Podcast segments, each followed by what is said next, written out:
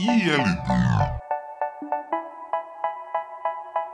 Fala pessoal, tudo bem? Aqui é o Diogo Reis, Instituto Liberdade Digital. Estou aqui com o professor Marcos Sabino, Marcelo e a Rachel gravando o já famoso podcast do ILD. Fala Marcão, tudo bom, cara?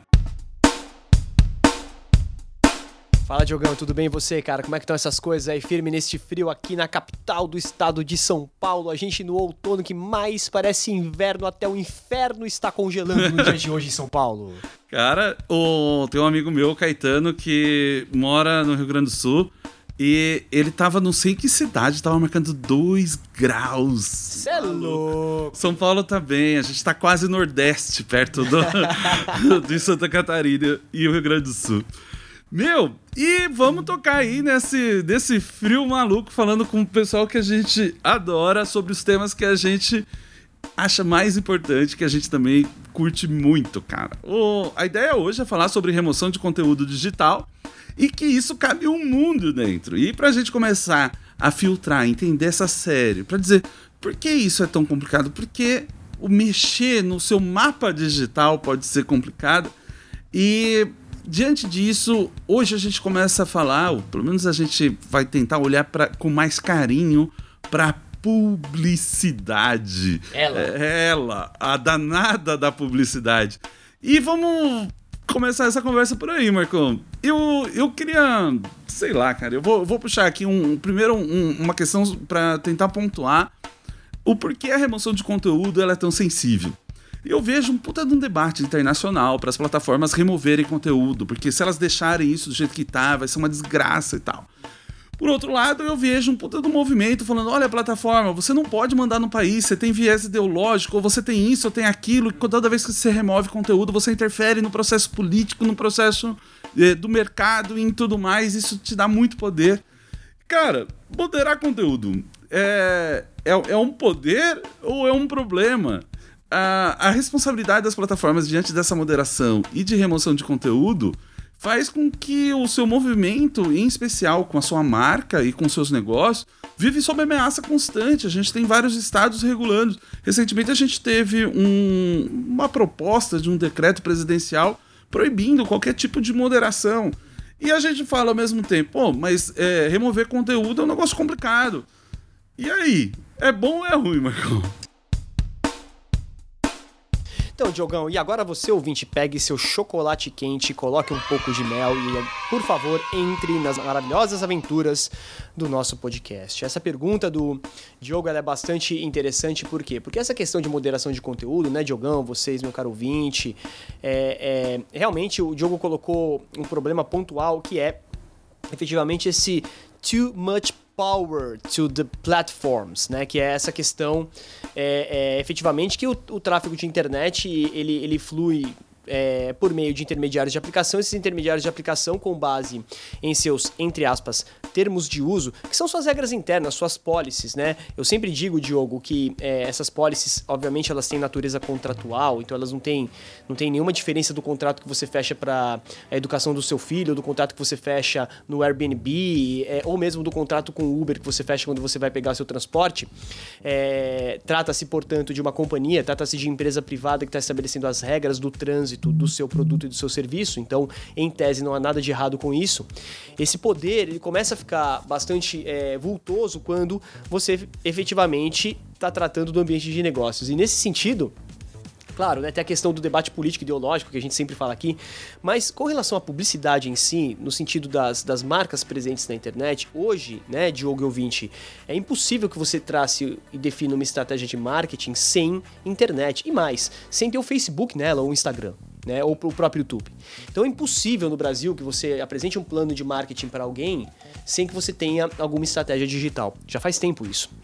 E nesse sentido, você pontuou muito bem, é, essa, essa, esse poder que as plataformas têm de é, avaliar o conteúdo e, e, eventualmente, remover esse conteúdo, ou bloquear esse conteúdo, ou filtrar esse conteúdo, que são os três verbos relacionados à moderação, é, sobre sua marca, coloque sua marca sob perigo constante. Gostei muito que você falou é, do decreto regulamentador da, da, da, da, internet, que por enquanto ainda está no forno, nós esperamos que dele nunca saia, né?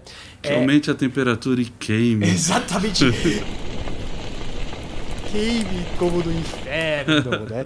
Então, é um problema para as plataformas é, e para as marcas, notadamente, né? Eu até tive contato com alguns né, amigos e tudo mais da indústria e disse, olha, isso aqui pode gerar um risco bastante importante para as marcas, porque a publicidade pode ser removida e você ter sempre que procurar judicialmente, sempre litigar, né, num contencioso para poder ter sua marca de volta na rede social. E isso pro grande industrial pode não ter tanto efeito, mas pro pequeno Diogo, aquele cara de 3 mil reais, 4 mil reais, 5 mil reais, que anuncia no Instagram e tem sua estratégia com base no influencer, por exemplo, você remover esse conteúdo pode ser muito problemático. Ele pode gerar uma queda nas vendas bastante relevante. Então, nesse sentido, né, será, Diogo, que é muito poder para as plataformas na questão da publicidade? Porque, afinal de contas, a publicidade nada mais é, né, e se não me engano foi Kotler que disse isso, de é, despertar o interesse oculto em você. A publicidade, na verdade, faz você perceber uma coisa que você sempre quis, mas que nunca tinha percebido ainda. Então, a publicidade, que é, isso é importante pontuar para o ouvinte, né? Não há nada de errado nela, ela normalmente é demonizada de maneira de maneira injusta, eu tenho que dizer, porque afinal de contas, se a gente está no livre mercado, fundado na livre iniciativa, os anunciantes têm sim o direito de anunciar seus produtos desde que eles sejam listos, porque afinal de contas a gente tem o direito de informar as pessoas, as pessoas também têm o direito de ser informadas. O Código de Defesa do Consumidor ele estabelece o direito à informação, então as pessoas têm que ser informadas sobre os produtos. Essa informação se dá por meio também da publicidade. O caráter persuasivo da publicidade não tem nada a ver. Lógico que eu posso e tenho o direito de é, incutir na pessoa o desejo de consumo. A gente vive numa sociedade de consumo. Não dá pra gente dar é, é, murro em ponta de faca. Então, nesse sentido, que jogo joga essa moderação de conteúdo pra publicidade, será, Diogo?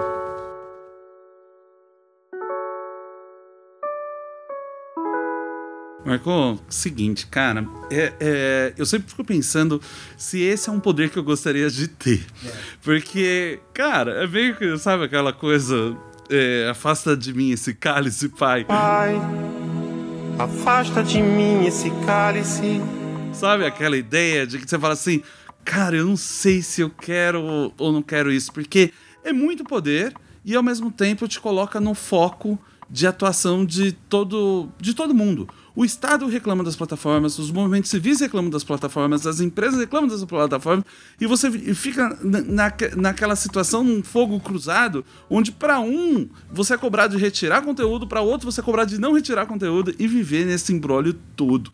A publicidade, muitas vezes, acaba é, sendo um dos alvos é, e, e, e, afastando, e muita gente é afastado da ideia de publicidade com liberdade de expressão e informação é, porque tem visto, e, e, essa é uma preocupação muito grande, como se a publicidade fosse uma interferência na sua vontade. E não é, é, é, é ao contrário, não, não deveria ser. É uma atividade super lícita, desejável, e faz parte da, do, do processo buscar levar aquele conteúdo para as pessoas que possam ter interesse diante daquele conteúdo.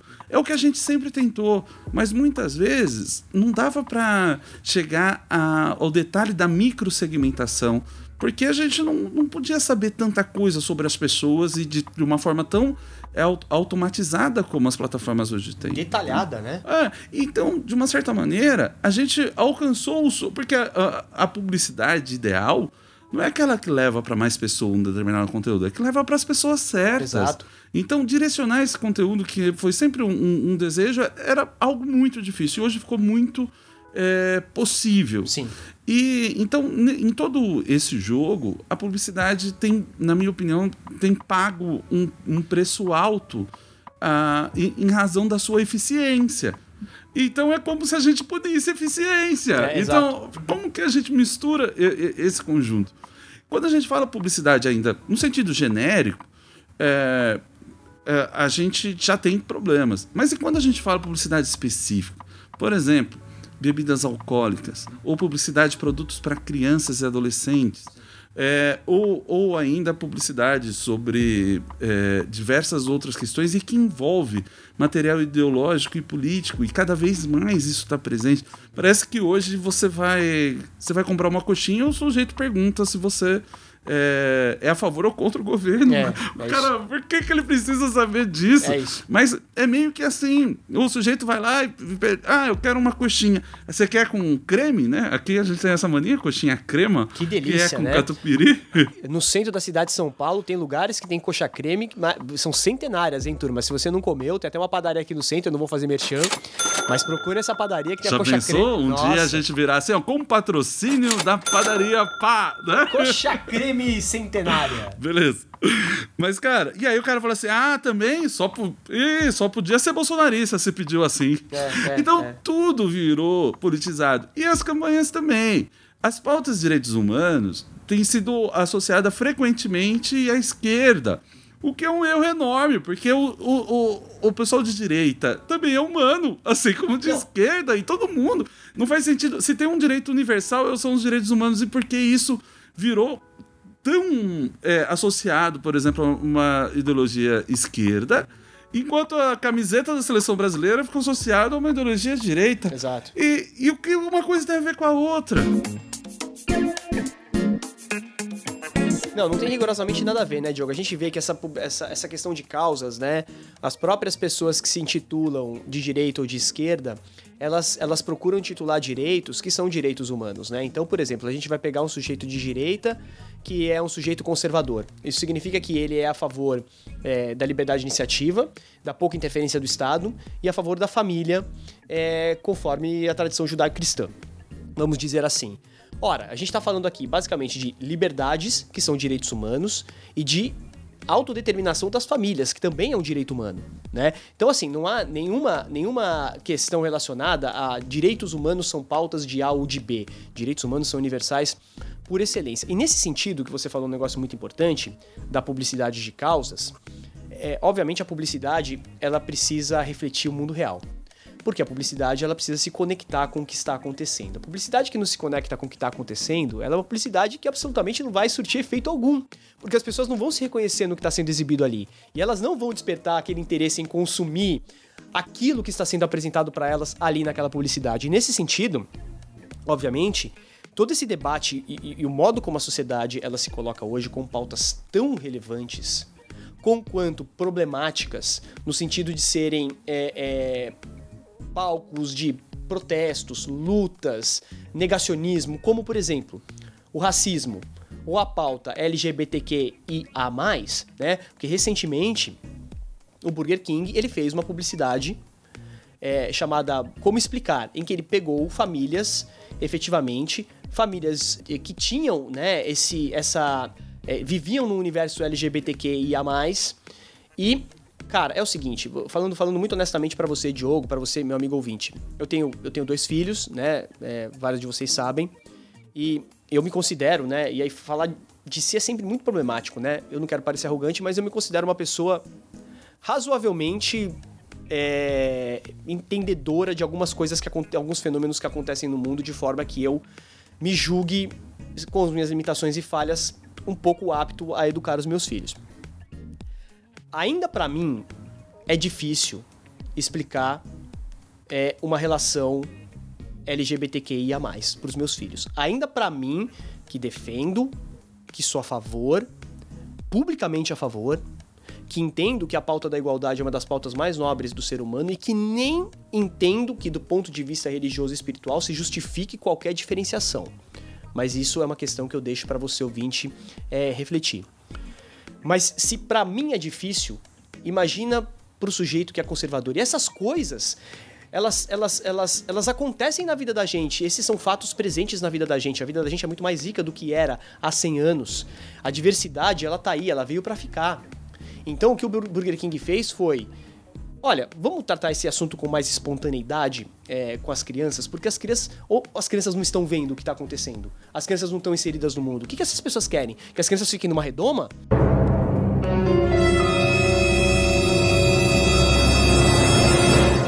É, cara, e muito louco você falar isso, Marcão, porque, cara, ter dificuldade de explicar, é, sabe assim, o, o amor em si, é. né, mostra a necessidade do orgulho. Eu vi o, o Renan, ele colocou uma frase agora no mês do orgulho LGBTQIA+, é, dizendo o seguinte: que uma vergonha histórica motiva o orgulho constante. E eu fiquei pensando, quando você falou assim, nossa, foi difícil de explicar. Assim, então, por ser difícil, que é necessário. Exato. Então, então é aí que tá a coisa. Não, uh, que, que, poxa, os filhos dos seus filhos não tenham que explicar isso. Né? Que, porque não, não, não, não era para ser difícil, não Exato. era para fazer. Então, olha só, a gente começa falando, tipo, uma- da publicidade, e hoje é assim mesmo, cara. O sujeito não vende um sabonete sem se posicionar o que ele quer. Ah, você tem propaganda da Dove. Ah, patrocínio, hein? Patrocínio Dove. Deixa você mais Momento cheiroso. Milton Neves. Não, mentira, não é, não é publicidade, não. Mas, cara, e, e onde coloca, por exemplo, que tá preocupada com. Ai, eu com certeza errei a marca. Mas que tá preocupado com, sei lá, a igualdade no, no, no amor, as relações e tudo mais tal. Ou outra propaganda também que eu lembrei agora de, de cosmético falando: olha, não, tá fazendo produto pra pessoa real. Então, assim, sabe, não, não é aquela pessoa que, que você imagina que tem aquela determinada característica física. E, cara, é gente, a gente tem que fazer produto. E, e a partir do momento que você faz uma publicidade assim, você já começa a marcar um determinado posicionamento, só que a favor de questões que, de- que deveriam ser universais. Exato. né? E eu, eu vi o- o- uma campanha da Uber semana passada dizendo assim: ah, você é racista. É, ficaremos gratos se não, se, se não fizer parte do nosso serviço, É, da o nossa Uber não é atividade. pra você, né? É, isso, exato. O Uber não é pra você. Então, assim, é, perceba que cada vez mais as pautas políticas entram na publicidade. E a publicidade parece que também entra no campo da política. Sem dúvida. E como que a gente vai entender essa relação e as suas especificidades? Se para definir a liberdade, o campo de atuação e a necessidade e a relação com a liberdade de expressão de uma propaganda de sabonete, imagina de uma propaganda eleitoral, Marco. Pois é. E aí, né, nesse sentido, você que trabalha muito com isso, é muito interessante porque a gente, nessa tradição, né, de, de, de propaganda eleitoral, de propaganda de político partidária, a gente tinha uma tradição de períodos específicos em que essa propaganda era, era ventilada, né, Diogo? Contudo, né, os políticos eles, afinal de contas, o homem é um animal político, nós somos todos políticos, a gente fica fazendo propaganda de nós mesmos o tempo inteiro. Só que os políticos fazem essa propaganda de si próprios o tempo inteiro porque eles têm, como apontou James Buchanan em 1956, eles têm o interesse de se manter no poder e de se perpetuar no poder. Então eles fazem essa propaganda o tempo todo. Antes eles faziam essa propaganda num comício. Comício já era meio proibido, mas a pessoa ia lá no seu rincão eleitoral, distribuía santinho, que também era meio proibido, mas a pessoa ia, fazia, fazia obra, etc. Agora, essa pessoa tá no Twitter. E imagina só você falar de. Vamos pegar um, um- um político, político, sei lá, vamos pegar Eduardo Suplicy, que é vereador aqui em São Paulo. O Eduardo Suplicy, se ele postar, fui na padaria e comi um pão gostoso, essa é uma declaração política. Porque o cara é um político.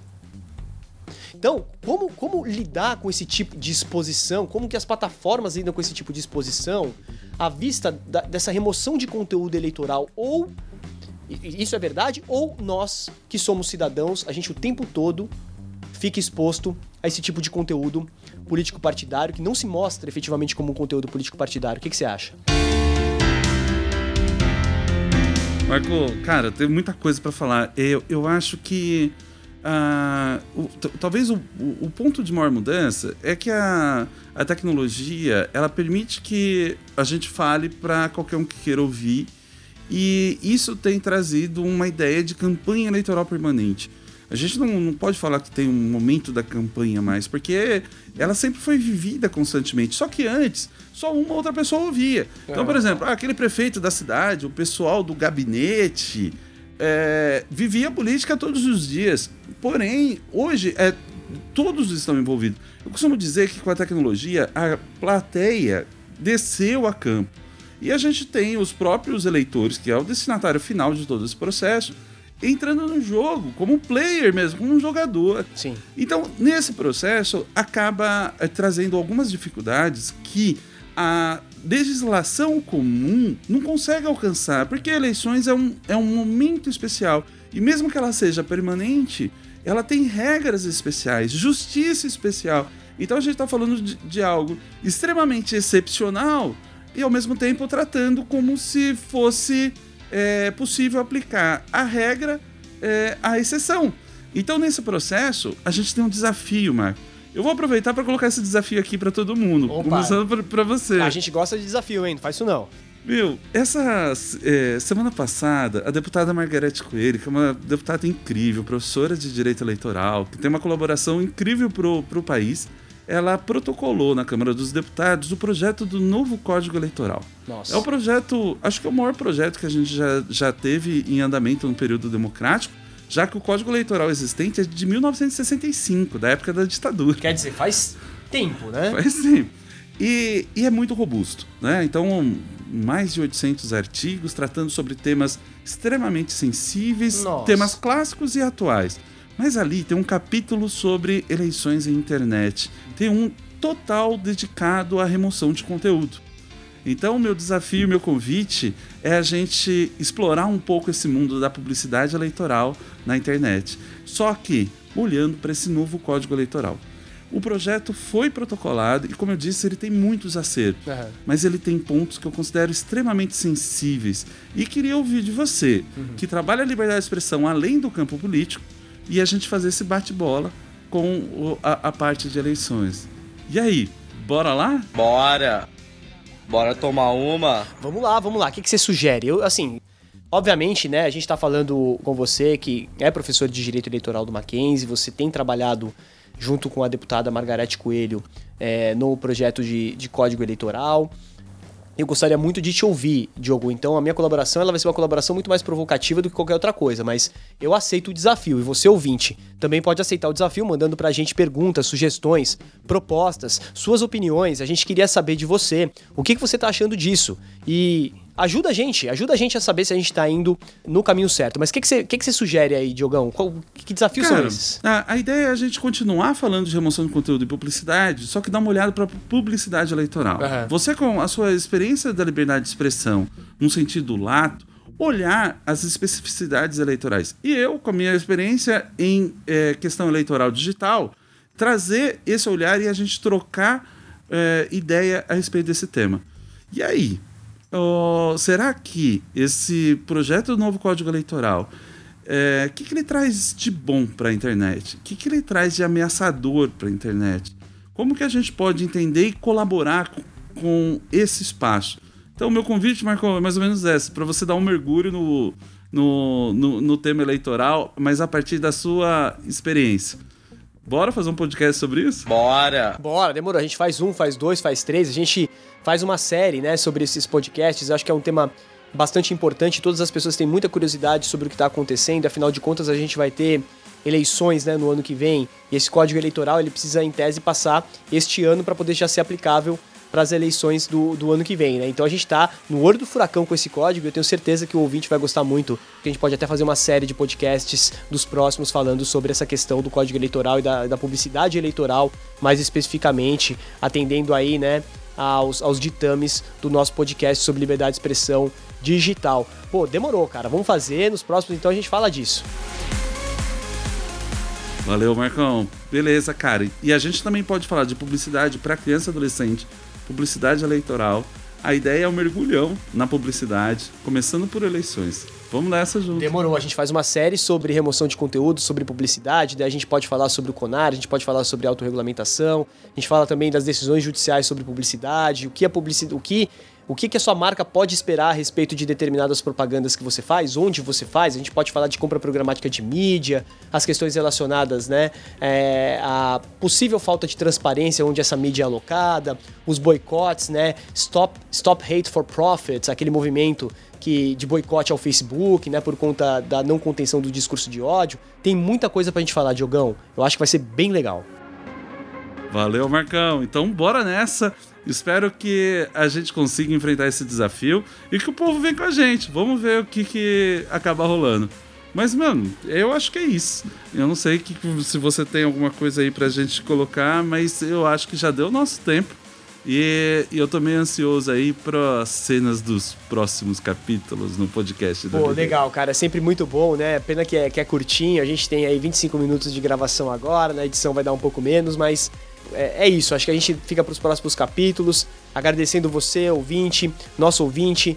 E ouvinte não tem, né? É ouvinta ou ouvinto, é ouvinte mesmo, né? Então, é nosso ouvinte que é público fiel e a gente promete trazer nos próximos episódios do podcast questões bastante, bastante instigantes aí do ponto de vista do como você pode se anunciar na internet. Então, muito obrigado, obrigado a Rachel, obrigado a Marcelo pela produção, obrigado você, professor Diogo Reis, é sempre um prazer e cada vez que eu discuto com você eu me sinto mais inteligente. Obrigado você ouvinte e por favor, não nos cancele. Valeu. Valeu.